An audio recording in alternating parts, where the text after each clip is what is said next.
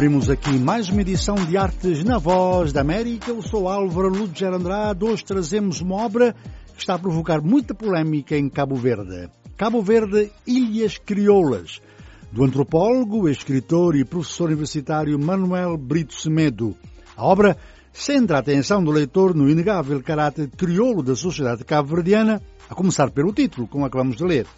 Brito Semedo destaca o papel constitutivo da miscigenação entre europeus e africanos e entre africanos de diferentes etnias, típica da entidade das ilhas. Todo o livro está organizado em torno da espinha dorsal da criolidade e lança o debate sobre a cabo-verdianidade, no momento em que se discute muito sobre a criolidade dos cabo-verdianos, a sua aproximação ou não à África e a influência europeia e também de, de, outras áreas do globo, considerando também a enorme diáspora cabo-verdiana que Brito Cimento uh, gosta de classificar de comunidades emigradas. Uh, entrevisto nesta edição Brito Semedo sobre esta obra. Ele é doutor em antropologia, especialidade de etnologia pela Faculdade de Ciências Sociais e Humanas da Universidade Nova de Lisboa. E esta obra é a propósito dos 20 anos do seu doutoramento que ele dedica às suas netas.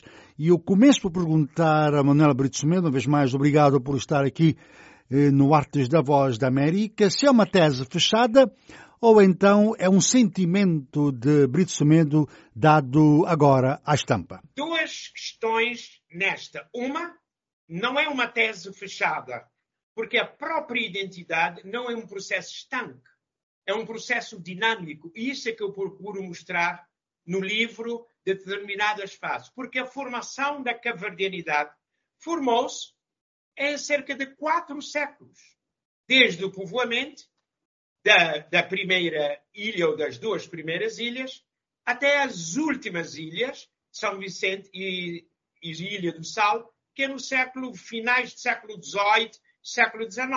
Portanto, não, e com todo o processo que eu vou tentar explicar daqui a pouco, fazendo essa transformação na cabo-verdianidade. Outra questão é a percepção de Brito Cimento. Na verdade, pela minha experiência, passando para a prática do dia a dia e refletindo sobre uh, ainda depois da independência nacional, nós vamos para 50 anos da independência nacional que se comemora no próximo ano, com uma narrativa que foi imposta por decreto. Não se pode impor por decreto o que é uma identidade de um povo, e essa narrativa continua prevalecente. Chegada a altura da independência, houve a declaração de que, eh, vencido o colonialismo, livremente, e eu digo aqui entre aspas, escolhemos o nosso destino africano. E passou-se a implementar essa, essa ideia que é na linha da africanização dos espíritos. Como disse, eu venho revisitar 20 anos depois a minha tese de doutoramento com a realidade atual num processo que eu tenho estado a escrever sobre isso e agora de uma forma sistematizada. E o que é que foi causa próxima? Saiu uma tese que é de pós-doutoramento, na verdade, sobre. Uh, o título é uh, Noite Escravocrata, Madrugada Camponesa. Isto vai até o século XVIII. Da mesma forma que toda a história escrita de Cabo Verde e publicada vai até o século XVIII. Não falo do século XIX. E a ênfase que se tem procurado dar é essa fase da Cidade Velha antes da decadência, que é século XV, XVI e XVII. Diz, não, o mais importante para o futuro, presente e futuro, não é permanentemente revisitarmos a noite escravocrata, que eu questiono até se houve uma, se houve uma sociedade escravocrata, ou uma madrugada camponesa. É depois da falência de Cidade Velha que se dá o grande salto. Vai-se para as outras ilhas e quando os ingleses descobrem o Porto Grande, numa altura que ainda nem é canal de Suez, isto leva uhum. modernidade. Eu digo, o importante de facto, sem, sem desmerecer os momentos anteriores, desenvolvimento socioeconómico e cultural, mas o que é importante para formar toda essa construção da caverninidade é amanhã, amanhã da modernidade. Hoje, uh, ainda pode-se dizer, é preciso avançar e, eventualmente, ver o que é que depois dessa manhã o sol subiu e o que é que está a acontecer em Cabo Verde. Mas eu quis ficar para contrastar esses dois momentos. Dois uhum. pontos uhum. importantes. Quando Cabo Verde se ligou ao mundo, uma primeira vez, como eu explico de uma forma muito simples, pelo navio, pela caravela, pelas naus dos escravos, e depois, um segundo momento, foi pelo barco a vapor, no século XIX. Nesse intervalo é que se formou e se construiu esta cabo-verdianidade. Entretanto, na sua, na sua obra diz que é um estudo que apresenta factos e argumentos e procura questionar essa narrativa que acaba de dizer, africanista, institucionalizada, apresentando no seu lugar uma outra, uma perspectiva mais antropológica da história de, de Cabo Verde, saindo do mundo das redes sociais, onde foi, tem sido severamente criticado, também apoiado por votos, diga-se verdade, como é que essa sua tese tem sido recebida por colegas, investigadores, políticos e intelectuais cabo-verdianos? Antes de avançarmos para outros detalhes. Curiosamente, a comunidade que devia ser a comunidade académica é apática. Não é só em relação a este tema, de uma maneira geral. Os, os nossos professores, diz-se que há, diz não, temos uh, cerca de 120 doutores na Universidade Pública de Cabo Verde, cá na praia. Parece que andam na clandestinidade. Eles não dão opinião, eles não escrevem para o jornal, eles não aparecem na televisão para defender uma posição, não há nada. E o que, é, o que nós temos é uma, uma, uma, é, uma academia que nasceu já presa de uma ideologia e está politizada, essencialmente sobretudo porque há uma corrente muito forte que é de pessoas que se formaram no Brasil. Essa orientação das escolas do Brasil e dessa visão, que não tem a ver com a nossa realidade, com a, a, a visão da diáspora africana de, de, do Brasil, que não se aplica à realidade, à nossa realidade. E parece que querem torcer a realidade para se adequar a essas teorias. Curiosamente, não se pronuncia. Só ver que quem aparece nas redes sociais é, é gente que só lê o cabeçalho. Como disse um amigo meu, gente que, mesmo o livro, só lê a gramática do discurso, não a análise do discurso, a interpretação, o que se quer dizer.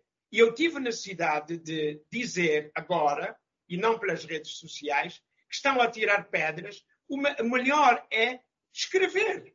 Escrever e contrariar essa tese, apresentar uma tese alternativa. A única referência que eu tive, e foi uma coisa muito curta, a rádio de manhã de, do dia da apresentação, ou posterior, quando surgiu essa polémica, ao professor uh, António Correia e Silva, questionando sobre a minha posição, e ele não está de acordo, porque ele é confrontado. Mas uh, ele é confrontado porque, como publicou esse trabalho, eu vou dizer que não é verdade que nós temos uma origem única, não há uma monogênese, para dizer que isto não é consensual. Para além de que não pode ser verdade. Eu procuro mostrar a hipótese, mesmo que da fuga dos escravos fujões ou escravos vadios, trocando o B pelo V, aí é que vê o nome vadio, eh, indo para o interior fugindo do litoral, porque até isto estava na memória inconsciente do, do o mal que tinham passado, trazidos do continente, passado pelo o mar para chegar cá. Portanto, isso ficou na memória inconsciente, fugindo do litoral, fugindo dos, dos, lugares expostos com as achadas que podiam ser apanhados, eh, terão ido por quatro vias, eu mostro isso, por quatro rotas, procurando os lugares mais de, de, difícil acesso, menos condições agrícolas e por isso sofreram mais de vez em quando. Dizem, não foram esses que foram para as ilhas no século XVII, uh, finais do século XVII e século XVIII para Santo Antão da Ribeira Grande, ou para,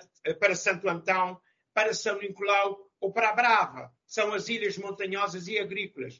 E houve, na sequência disso, por causa do desenvolvimento económico, gente que veio sobretudo da Ilha da Madeira. É a altura de, do açúcar para exploração. Os próprios sucalcos de Santo Antão mostram os nomes das localidades. Por exemplo, a Ponta do Sol é a ponta de onde nasce e se põe o sol mais ocidental nas nossas ilhas. Isto não é novidade, é nome trazido, as freguesias e tudo isso. E depois os que vieram deportar, os deportados políticos, os miguelistas e tudo isso, por exemplo, em Santo Antão, temos a mesma coisa em São Nicolau e, e a Brava, considerada a ilha, diria, mais branqueada por causa do seu povoamento. Não se pode aceitar. Eu digo que são dois momentos, dois caldeirões para fundir esta cultura. O problema é que era importante e era necessário, nos anos, sobretudo os anos 50, essa viragem para a África para completar esse triângulo da nossa identidade. Uma visão mais de Portugal, quando a geração de Eugênio Tavares defendia que nós, nós éramos uh, cabo-verdianos de sangue, mas nós queríamos ser portugueses de lei, dentro da grande pátria portuguesa, tratado como igual. Quando, dentro do Império Português, a geração de Baltasar Lopes vem dizer nós somos uma região com características próprias e enumera essas características e vai buscar o exemplo da América através do Brasil, o nosso irmão mais velho. E agora era uma questão da África, dizendo que Cabo Verde é uma região africana. Só que, chegada nesse processo de re, chamada reafricanização dos espíritos, chega à independência e quer implementar o que nós não tínhamos, as reminiscências africanas, sair à procura disto. E isto tem estado como um discurso único, com uma identidade única, esquecendo que nós somos crioulos, uma entidade compósita. Até eu digo, dou como exemplo as ilhas de São Tomé e Príncipe. As ilhas de São Tomé e Príncipe, eu estou a falar em termos culturais, são assumidamente ilhas africanas. Porque tiveram, yeah. por causa de uma monocultura, hum. primeiro da cana-de-açúcar, que faliu, depois eh, do, do café e depois do cacau e houve uma, um segundo povoamento de gente que foi do continente, Angola, Moçambique e mesmo gente de, de Cabo Verde.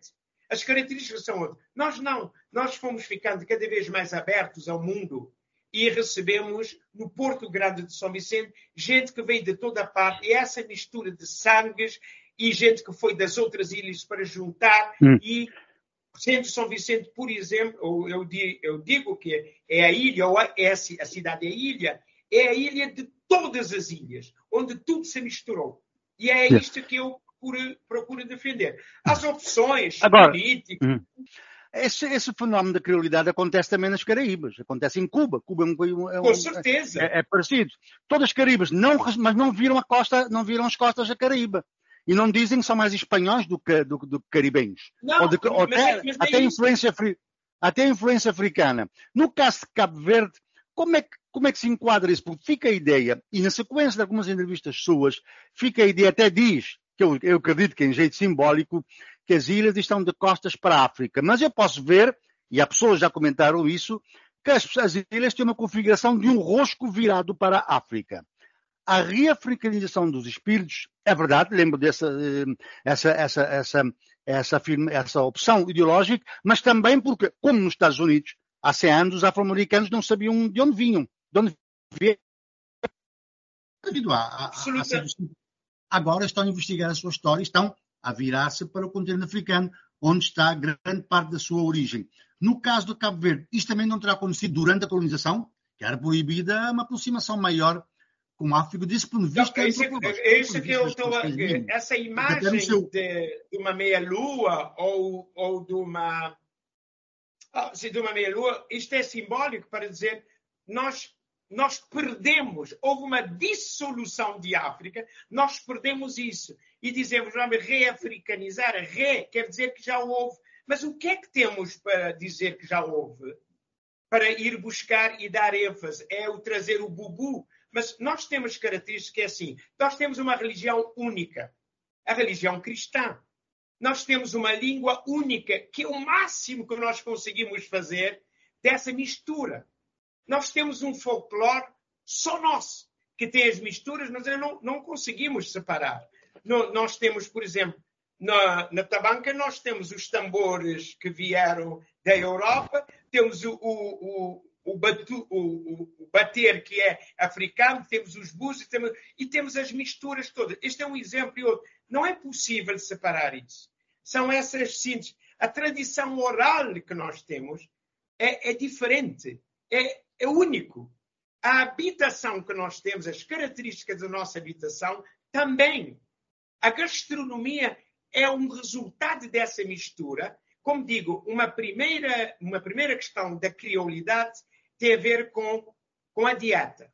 Os portugueses vieram e eles não abriram mão da sua, da sua dieta, que é essencialmente mediterrânica. É o pão, que é o trigo, é, é o azeite, a oliveira e é o vinho, que é a, a videira. Não havia nada disto cá. Teve que se trazer de Portugal. Na vinda do barco para a comercialização na costa, trazia, entre outras coisas, quinquilharias e outras, e produtos para ficarem cá para serem consumidos, e, e passavam, traziam alimentação, traziam esses produtos para a dieta dos europeus que estavam cá. No regresso, para trazer a coisa principal, que era domesticar os escravos, até para alimentar os escravos, trouxeram a sua dieta. O milho, o sorgo, o arroz africano. Chegado cá, o que, que era a produção local? Era a criação do, de animais, eram os frescos. Quando faliu a Cidade Velha, no século XVII, já não vinham barcos, os do reino até que estavam cá, muitos emigraram, já não vinham barcos, vinham os produtos, ou já também não se trazia os africanos, havia alguma, alguns, eh, algumas incursões, mas escondidas hum. já não traziam os produtos, e cá começamos a produzir o que as nossas condições davam. E houve o que eu digo uma dieta crioula, uma aproximação. Se antes quem comia o milho tinha um determinado estatuto social e quem comia o trigo tinha outro estatuto social, agora há uma aproximação.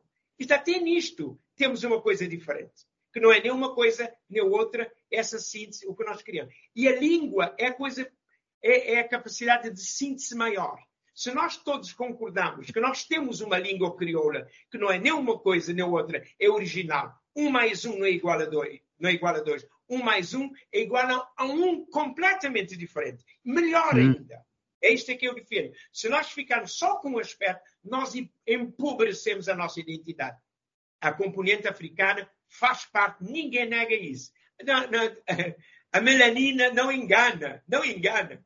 E, portanto, isto ninguém nega. O que, o que nós podemos é dizer e ter orgulho de dizer que somos descendentes de escravos. As coisas não são tão lineares hum. assim. Hum. É isso que eu estava a dizer. Como aquela mulher do fogo disse, não é? Não me diga, se não me diga que nós, nós somos, no fundo, todos bandidos. Porque reivindicam outra forma e outro processo. E são quatro séculos. Esta que é a minha questão, que eu procuro mostrar e chamar a atenção às pessoas. E estes dois momentos, dois caldeirões de formação da cultura, que é Cidade Velha, da cidade do Porto e, e o, da, e o Porto, e o Porto Cidade. Estes é que dão para formar. Chegamos ao século XIX, está completo.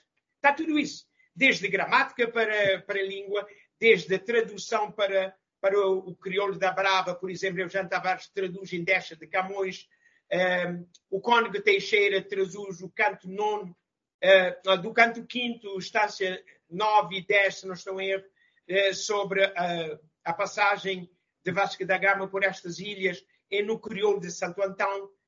nós temos descrição do primeiro, dos primeiros escritores, como Guilherme, como Guilherme Dantas. temos uma literatura, temos tudo isso pronto. Chegamos à altura da independência, logo a seguir da independência, seguindo, seguindo uma escrita que era tudo próximo do português, há uma decisão, por exemplo, em 79, o colóquio 79, uhum. nós vamos abolir tudo e criar uma coisa nova. E aí complicamos tudo. O problema que nós temos hoje da língua, da língua cabo-verdiana não é a aceitação, a sua oficialização. É a escrita, que é isto é que traz o problema. Eu sou é. contra e eu defendo no livro, eu defendo o sistema etimológico para nós recuperarmos todas as uhum. nossas escritas, todas as nossas mornas, tudo quanto foi escrito pelos, uh, pelos trovadores e manter essa grafia que é a mais próxima que sempre nós usamos. E não essa imposição, porque é o afastar da Europa. Afastar da Europa nesse sentido, afastar de Portugal. Então, somos isto, este triângulo é compósito e não podemos só ter. Nesta leitura, nesta leitura da criolidade que não se questiona, a questão da, da, da, da, da, da criolidade cabo-verdiana, no século XX ao fenómeno, não podemos começar antes, mas no século XX ao fenómeno da diáspora. A diáspora da América não se vê Portugal. Não fala português, não come bacalhau, uh, tem, a, a, a, tem a criolidade acrescida da influência americana. Mas é isso. A sua neta, a é sua é neta que vai é ter, a sua, a sua neta que vai ver agora na Argentina, eu acredito Sim. que vai falar mais crioulo do que português. Um, Com certeza, vai ser assim. Então, o que eu digo é. comer mais cachupa que bacalhau. Como é que fica não, esta, o que eu digo, o que eu digo é, é o seguinte, eu não defendo essa, eu defendo, é por isso que eu hum. defendo a capverdianidade e a hum. criolidade.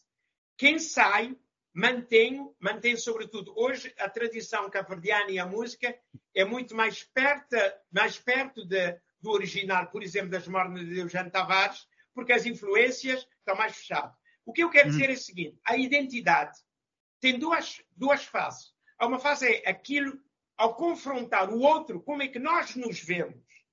E depois o outro, ao olhar para nós, como é que ele nos vê, como é que ele nos vê a nós. E então, aí é que tomamos a consciência da, da nossa identidade. Nós somos diferentes.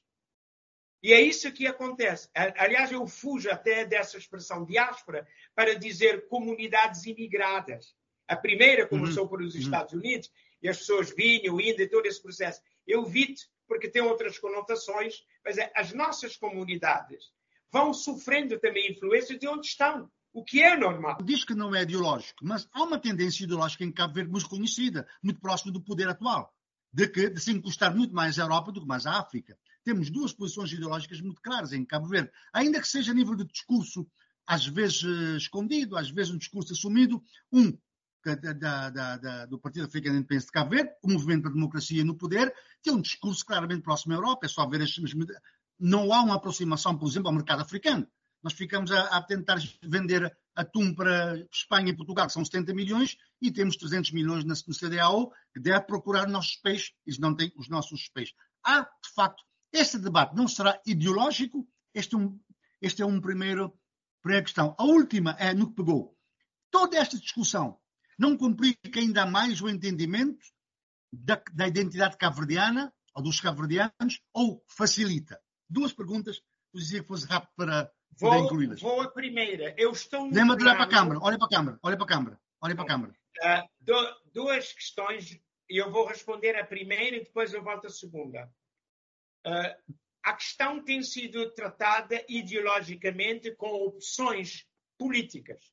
Eu estou a mostrar termos, e isto se mistura com a própria orientação da história e este trabalho. O que eu procuro é hum. é fazer uma investigação e apresentar isto como facto e argumentos para dar suporte a isso. Não nos esqueçamos que os 15 anos do Partido Africano para a Independência de Cabo Verde no poder, que é, que é toda essa, essa narrativa de sermos africanos, não serviu, não foi suficiente para Cabo Verde se integrar, não foi feito esforço para Cabo Verde se integrar, por exemplo, agora entra na política, no uhum. mercado africano. É só ver que ainda hoje é, é muito residual em termos da troca, das trocas comerciais. Porque nós somos ilhas. Nós estamos em condições diferentes quando circula em termos do, do próprio continente. E não são as ilhas que têm que fazer, mostrar que são importantes para o continente. O continente sente que as ilhas são importantes, vai procurar as ilhas. Sempre foi assim. E quando as ilhas deixam de ser importantes, a falência aconteceu passou-se a fazer o comércio pelo Cacheu, as ilhas, a ilha de Santiago perdeu a importância. A primeira coisa. Uma segunda coisa, continuamos nessa, nesse discurso ideológico da nossa ligação, por exemplo, com o CDAO, e agora há, curiosamente, pelo governo do Movimento para a Democracia, um segundo ou um terceiro compacto americano Millennium Account, para a integração regional. Nós vamos investir uma enormidade para mostrarmos ao continente que nós precisamos que o continente nos reconheça como importante. Isto é, é esquisito. Por isso que eu estou a dizer é essencialmente ideológico. Uma, esta é a, primeira, é a primeira questão. Uma, uma segunda questão, o que foi introduzido a seguir a independência é que veio a trazer esta falsa questão, que, é uma, que já tínhamos ultrapassado, de nós termos uh, uma crise de identidade. Não tínhamos a crise de identidade. Isto foi feito por causa dessa questão de há 50 anos que se vem fazendo isso, porque apesar do movimento para a democracia é, ter alguns sinais com a Constituição e mudança dos símbolos e, é, e essa ligação com a Europa em termos de parceria especial a nossa moeda estar, estar uh, ancorada no, no euro, porque primeiro era o escudo português e depois o apesar, apesar de tudo isso, prevalece a narrativa única uh, e se se for contrariada, vem os guardiões para brigar em relação a isso. Isto não baralho, isto traz é 50 anos depois da independência, vamos mais tranquilamente, e eu esperava que fosse isso, e espero que seja assim, refletir e discutir perante factos. É, como, é o que eu disse agora em São Vicente. Pode tirar pedradas que não me acertam. Escrevam, ponham as ideias, contrariam da mesma forma que eu estou a fazer em relação a uma narrativa hum. que tem prevalecido.